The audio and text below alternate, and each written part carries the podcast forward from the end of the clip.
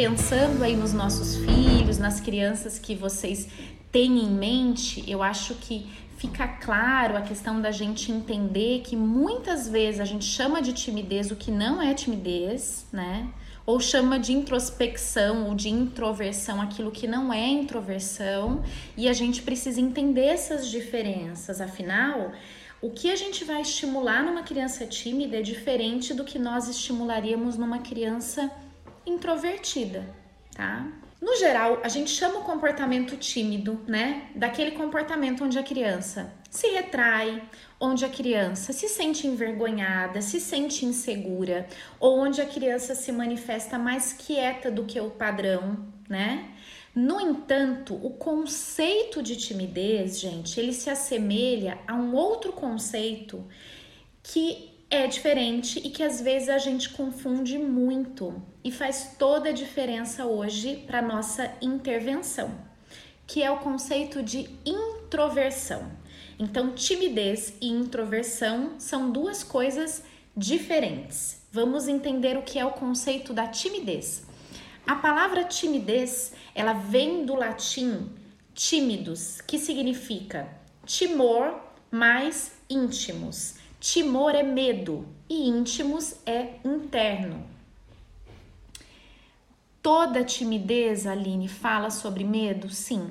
Toda timidez fala sobre medo. Toda timidez consiste em sensações de menor ou de maior grau, mas sempre relacionadas com insegurança. A timidez, lá no fundo, é uma insegurança em como eu vou agir, e como as pessoas, porque isso acontece timidez no contexto social, então como as pessoas vão absorver o meu comportamento, se elas vão aprovar, se elas vão criticar, se elas vão se sentir satisfeitas com aquilo que eu vou transmitir. Então a timidez se relaciona com uma insegurança diante da ação. A gente fala que o tímido é aquela pessoa que quer agradar, mas ela não tem certeza de que vai conseguir aquilo, tá? Já o conceito de introversão, que é um conceito que a gente precisa entender essa diferenciação, até para a gente entender no que a gente tem que estimular naquela criança ou naquele adolescente. O conceito de introversão, a palavra introversão vem do latim intra, que significa para dentro. E aí ela define alguém que é mais voltado para si. Ela define alguém que é mais voltado para experiências internas, para experiências mais aprofundadas e até mais silenciosas. Mas ela não faz nenhum tipo de referência com sofrimento. Ela não traz nenhuma necessidade de fuga. Veja que aqui a gente não fala de sensações de angústias, diferente da timidez. As crianças mais introvertidas, elas têm gostos por atividades mais calmas, menos movimentadas e mais introspectivas. Ao contrário das crianças com timidez, né? Elas não se sentem desconfortáveis com as possibilidades de interação social. No entanto, elas têm uma preferência por atividades mais introspectivas. É como se quando elas estivessem ali, elas não estão com o desejo de estarem em outra posição. Elas não têm o desejo de se comportarem de determinada maneira.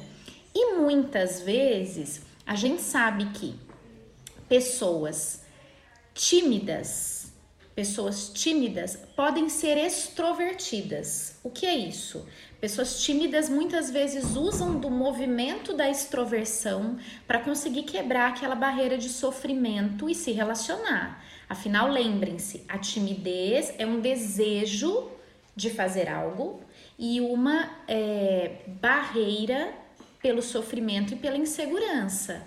Já na introversão, né, existem pessoas que são introvertidas, que são extremamente introvertidas, ou seja, crianças que gostam de atividades mais solitárias, crianças que preferem produzir mais sozinhas, ou que tem preferência por atividades mais tranquilas, atividades mais. E essas pessoas não necessariamente são tímidas.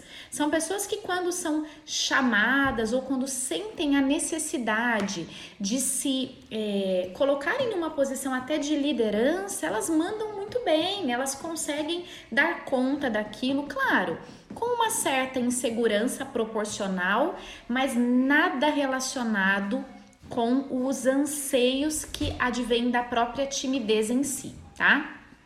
Pensando nisso, vamos entender o que, que a gente estimula numa criança introvertida e aí a gente vai retomar o foco para timidez infantil. Na introversão, a criança precisa muito mais do que estímulo, gente, de aceitação.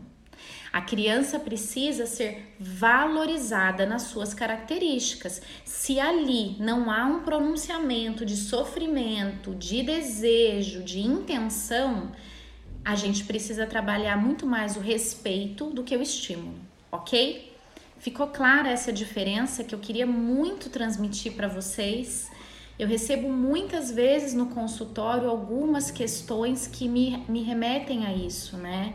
Eu acho que para nós, enquanto pais, quando a gente entende isso, muitas vezes é esclarecedor, certo?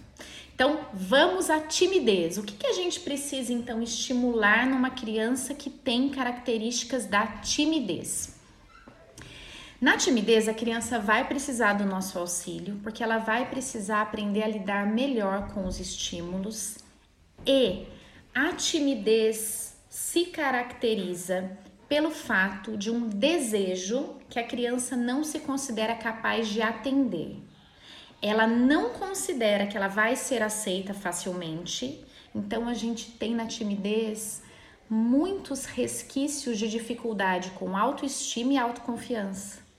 Porque se aquela criança começa a entender que ela é capaz, que ela consegue e que as características que ela tem são características suficientemente boas, talvez ela comece a se arriscar mais nos contatos sociais.